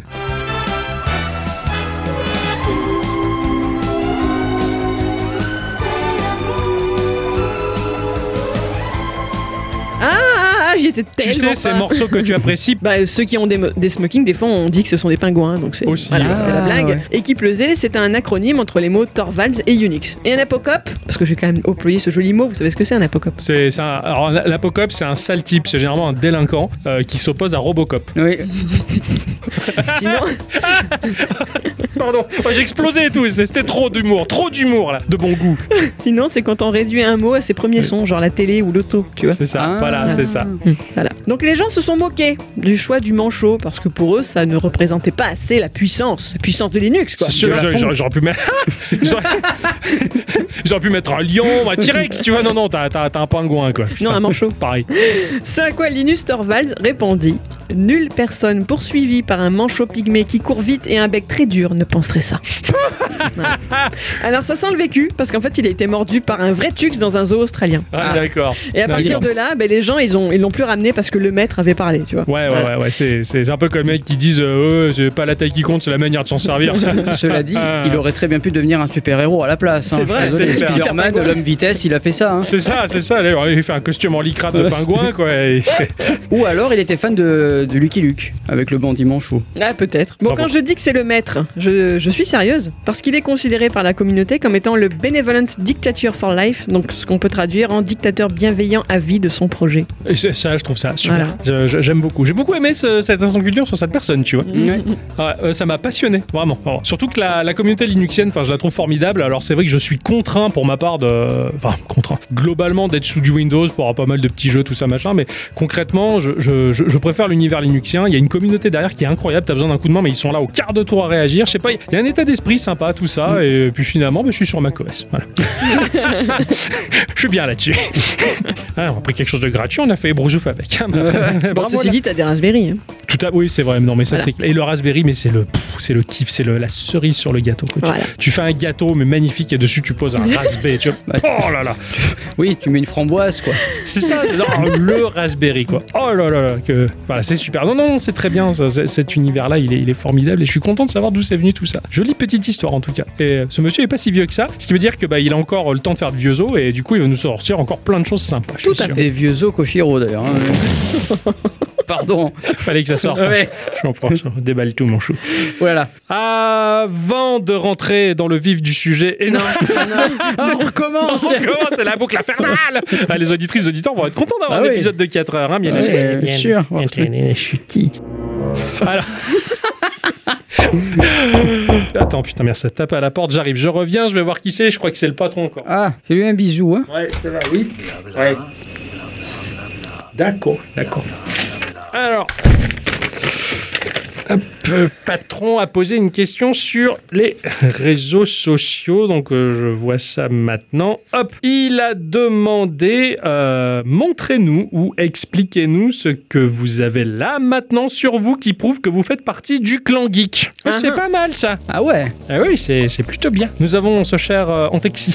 Antexi qui, qui a repopé. Je suis content, il a reçu nos petites goodies, euh, les petits autocollants Ah. et toutes les cochonneries qu'on a mis dedans. Enfin, alors, je sais plus, je me rappelle, euh, mon cher Antexi, qu'il y avait une blague euh, liée à du jus de pomme, un truc du genre. J'ai acheté des briques de jus de pomme pour te les mettre dans le paquet, mais j'ai goûté avant et c'était vraiment de l'eau à l'arôme jus de pomme. C'était tellement dégueulasse que j'ai pas voulu t'envoyer ça. Et du coup, ça squatte notre frigo. ça- oui, d'ailleurs, on l'a toujours pas bu depuis le temps qu'on t'a dit qu'on envoyait un courrier, c'est-à-dire il y a 8 ans, j'ai l'impression, parce qu'on a, on a tardé, hein, on a- on arrêtait pas d'oublier, t'as envoyé le papier Oui, alors au moment, j'avais, j'avais imprimé le petit papier que t'as, la petite lettre avec les petits mots d'amour qu'on t'a fait, mais je m'en étais servi pour couper des ronces qui avaient failli m'arracher ma chemise, et du coup, j'ai trouvé trouver ta lettre, il a fallu que je la réimprime, ça a pris du temps, enfin bon, voilà. C'est vrai, hein, chez Geeko, on est quand même des sacrés boulets, quoi. Ouais. Donc c'est pour ça que t'as attendu 8 mois avant d'avoir ton courrier et tes autocollants, je suis, je suis désolé. Et Ah là. on a du jus de pomme. La, prod, elle est, elle est incroyable. Incroyable. Cela dit, Antaxi nous a dit sur Twitter que lui, ce qui ne le quitte jamais, c'est le Razer Kishi, toujours dans ma pochette. Alors oui, je connais le kimchi, hein, euh, le, chou, bon ça. ah, le chou fermenté pimenté coréen. Là, Mm. pom, pom, je- Hmm, ce soir, je te ramène un pot, mon chou. Ah oui, Ah, ramène-moi un pot, ouais. Ah, ça, bien. Donc je- il a fait la photo, donc c'est une petite manette pliable qui permet de glisser son smartphone dedans de chez Razer. C'est Ah ça. ouais. C'est pas qu'elle est pliable en fait, c'est qu'elle s'étend. Ouais. Voilà, ouais, ouais, Ouais, c'est Elle est télescopique. Voilà, Voilà. télesco- comme les biroutes, ouais, c'est pareil.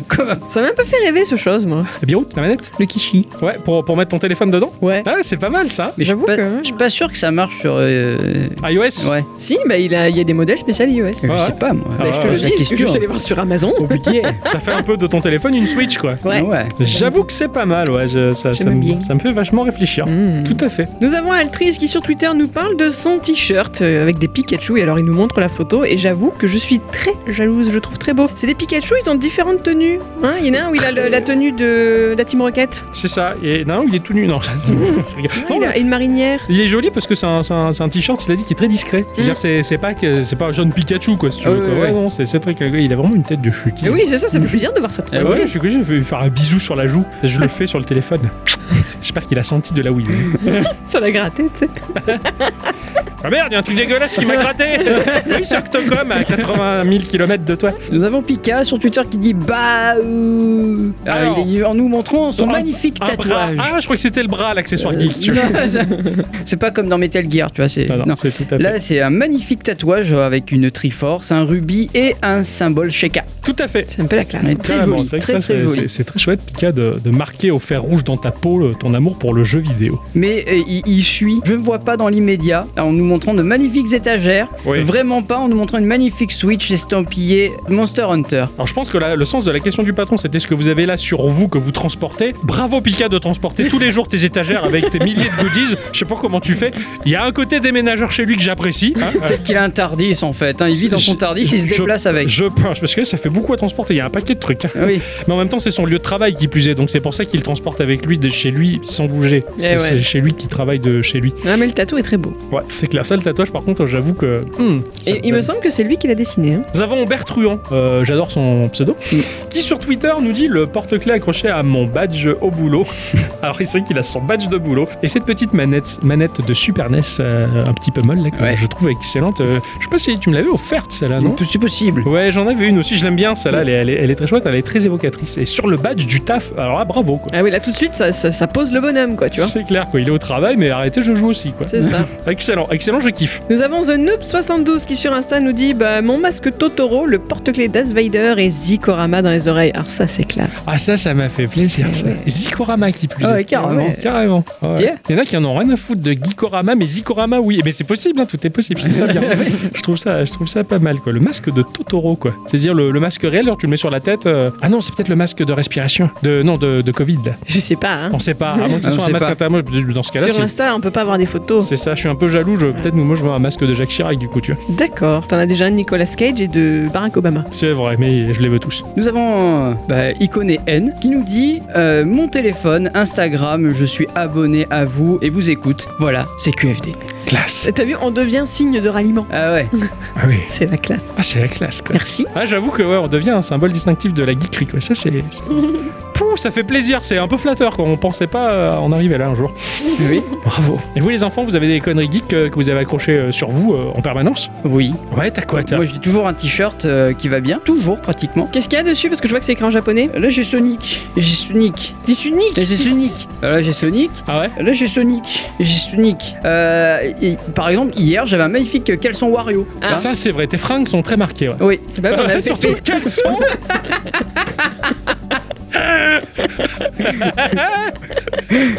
On avait fait une photo pour fois. C'est vrai, de sa garde-robe. Ah j'allais dire. de- De son caleçon sale Regardez, j'ai dérapé dans le freinet Oh merde. Ça sera la photo de la semaine. Hein Voilà. voilà. Et ou alors j'ai un magnifique euh, pins euh, Banning of Isaac. Ah oui, c'est vrai, c'est vrai. Tu as un pins euh, Manic of Isaac. Qu'est-ce que j'ai moi? J'ai une boucle d'oreille qui représente Serre d'Aigle. Bon, c'est pas ouf aujourd'hui. Hein? Non. Non, mais Aujourd'hui, je, c'est pas ouf. je t'avais offert une, une paire de boucles J'ai les d'oreilles. boucles d'oreilles de la Horde. Ouais, le symbole Ah. de la horde. ouais, Mm. ouais. Et il y a quand même eu une époque où je me trimballais avec des disques durs en guise de boucle d'oreille. Oui, des c'est vrai, c'est vrai. Des L'intérieur des. Ouais, les petits, pas les, les, les- les- des petits disques durs, euh, ouais, ouais, c'est ça. Le, Que- oui, ossés, quoi. des ossés, Voilà, voilà. le, le, vrai disque. Voilà, Voilà. c'est ça. Deux pouces et demi. Oui, Voilà. pas, pas, pas le truc carré, quoi. Voilà, pas- Voilà. Donc il y a quand même eu un moment où j'avais, alors je crois que c'était des 32 gigas qui m'avaient filé, je ne sais plus. 32 gigas Ah, Je sais plus combien c'était. Ah. J'avais une zone de stockage assez énorme au niveau des oreilles. Ah oui, c'était très sympa. ou du, du 512 ou un truc Ah, du genre. Et les gens m'avaient fait des compliments, oh, ils sont marrants tes boucles d'oreilles. C'est disque dur. J'avoue que ça Faut pas le dire comme ça, hein, c'est des disques durs. On a une façon de le dire. hein, Ah pardon, excusez-moi. On va mettre un disque dur, on va voir ce que ça donne avec un disque dur. Euh, Qu'est-ce que j'ai moi Alors euh, là actuellement sur mon sac, euh, je sais pas si c'est un peu geek, mais j'ai le, le, le pins euh, Jurassic Park, euh, donc le logo Jurassic Park, mais il n'y a pas écrit Jurassic Park, il y a écrit Jeff Goldblum directement. voilà, on a résumé le film à, à sa substantielle moelle, comme ça au moins ça c'est fait. Euh, j'ai un pins euh, Fallout, euh, petit personnage euh, habillé en bleu avec un chat noir là qui fait partie des- de l'arbre de compétences. Voilà, donc euh, ça c'est parce qu'on me l'a donné au boulot. Fait tiens je te le donne. Bon bah pff, je l'ai mis là. Bon après j'ai deux badges radioactifs, mais ça c'est pas pareil. Dans ma bagnole pendue au rétroviseur central, euh, j'ai la, la pieuvre de Mario. Tu Mm, sais euh, ce truc, fait. ce truc blanc qui cassait les burnes quand t'étais dans les niveaux aquatiques chez nos autocollants geekos sur la bagnole. Ah oui, ça. Oui. Un peu partout. Généralement, j'ai toujours un fond d'écran qui va bien dans mon téléphone euh, geek, forcément, pixel art, ce, ce genre de choses. Donc c'est c'est un peu comme ça que, que, que je me distingue, mais c'est relativement discret pour ma part. Oh, t'as des t-shirts sinon de temps en temps. de temps en temps. Ouais, ouais. Ah, cela dit, j'ai oublié deux petites choses. Effectivement, dans ma voiture, j'ai euh, ma pierre, la pierre de foyer que tu avais fait, Adi. Ah oui, Ah c'est vrai oui, c'est fait des pierres de foyer en Voilà. porte-clés. Excellent. J'ai ça dans ma bagnole et j'ai un Goldorak miniature sur Oui. le rétroviseur. Ça c'est classe, Ouais, ça c'est vrai quoi. Alors, on a quand même pas mal de, de petits objets quoi. Puis après nos maisons qui foisonnent de conneries geek, mais ouais, Ouais. ça c'est C'est une autre Ça, histoire. C'est vrai que moi je trimballe pas trop de trucs sur moi, par contre mon bureau. c'est le merdier. Non, alors mon bureau à la maison, certes, mais mon bureau euh, du bureau, c'est ma piole. Ah oui Et il y a carrément. beaucoup de, de conneries par-ci par-là. Il y avait des, petits Lego, il y avait des personnages en. Comment ça s'appelle les, les perles à écraser. euh, Les Keshigumu, Voilà. Keshigomu. Et de temps en temps, on avait une classe euh, de l'école qui venait visiter. Oui, euh, oui, oui, la mairie. Voilà, là où je travaille. Et donc moi, mon bureau est tout au fond, tout en haut. C'est le dernier que tu visites. Et quand ils rentraient dans mon bureau, Ils étaient à fond les ils gosses. étaient fous. Ah Ils regardaient, oh, il y a des Lego. Non mais t'as vu, elle a ça. C'était trop Ah. Minecraft. C'était trop Ah, rigolo, classe. Ah, ce- ce- cela dit, j'adore moi ces, ces moments-là où tu rentres dans un bureau et tu regardes. Ouais, Et tu ça. regardes ce qu'il y a. C'est ça. La dernière fois, il y avait, euh, il y avait Mario, Luigi et Toad dans un bureau. Je me suis dit, Ouais, tiens, ah. ouais. Après, je suis allé dans un bahut, il y avait euh, un, un mug PlayStation 4. C'est Au ça. mur, il y avait des trucs Dragon Ball. Je fais, ah, Ça, lui, c'est trop bien, ça, ouais. C'est trop chou, quoi. Pareil, il y a le directeur financier de la boîte dans laquelle je bosse. Je suis passé dans son bureau. Il y avait des figurines euh, Lego, euh, Ulysse 31, Ok. Captain Flamme. Enfin, oh, ça. Alors, je l'avais pris en photo et je l'avais balancé euh, sur le compte Geeko, si tu veux. Et en fait, il m'a expliqué après que c'est une personne qui fait des Lego personnalisés. En fait, Ah ouais. c'est une petite entreprise qui, qui fait sur demande les Lego que tu veux. Oui, Voilà. parce que j'allais dire, Ulysse 31 en Lego, punaise. Ouais, ouais, c'est c'est excellent en tout cas. Il est, il est personnalisé, il est fait lui-même et il est vend. Enfin voilà, c'est Excellent. c'est assez, assez sympathique. Quoi. Donc, euh, il y a, comme tu dis, voilà, selon où tu vas, t'as toujours le petit symbole geek, le truc pendu dans la bagnole, ce genre de choses. On se reconnaît. Ouais, c'est ça, on, Ah se, ouais. on se reconnaît en quelque sorte. Je pense que cette émission touche à sa fin. Ouais. Voilà. On va dire merci à tous et toutes Et surtout à toutes. d'avoir écouté cette émission jusque-là. Euh, comme d'habitude, beaucoup de témoignages de personnes qui nous écoutent et même euh, auxquelles on ne s'attend pas. hein. Alors, euh, on a eu une petite réaction sympathique par rapport à la connerie qu'on disait sur le gacha des politicards français euh, dans l'épisode précédent. Ça m'a vraiment fait délirer. Il faut absolument que je fasse le template pour faire des fausses cartes. hein, Promis, de- il arrive. hein. On a Voilà. de très bonnes idées. ah ouais, alors, il va y avoir le gacha politique français, ça, ça, ça- je- ça va cartonner. Là, le Japon, il a du souci à se faire, je te le dis. ouais. ça va être sympa. En attendant, ben voilà, on est toujours ravis que vous soyez toujours là, à vous manifester, à vous faire des petits coucous, à répondre sur les différents réseaux sociaux sur lesquels nous sommes établis. Ben voilà, j'ai envie de vous dire euh, qu'on vous fait des bisous. Et des bisous. Hein, on vous souhaite de passer une bonne semaine, amusez-vous bien avec les petites découvertes que l'on vous propose. Et euh, à la semaine prochaine. À la semaine prochaine. À la semaine prochaine. René!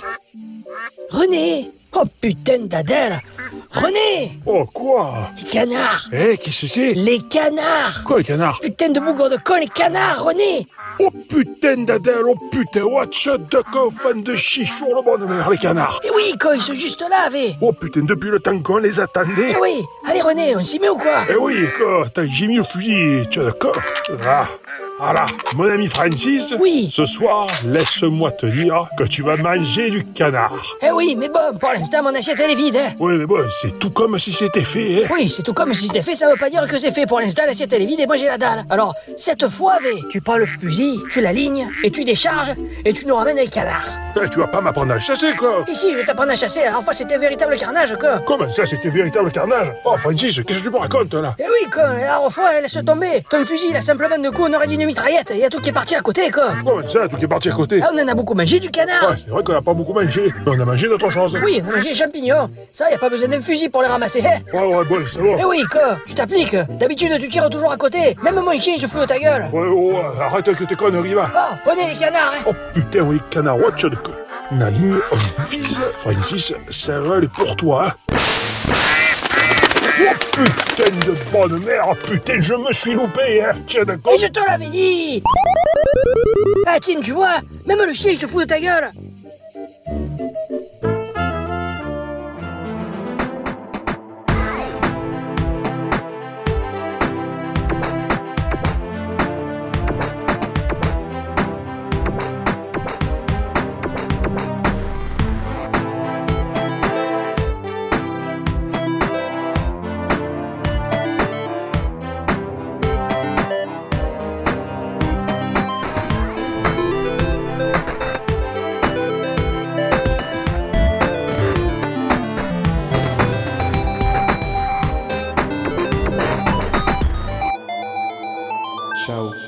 On est quand même mieux ici qu'à Mille, hein, Con de la bonne mère.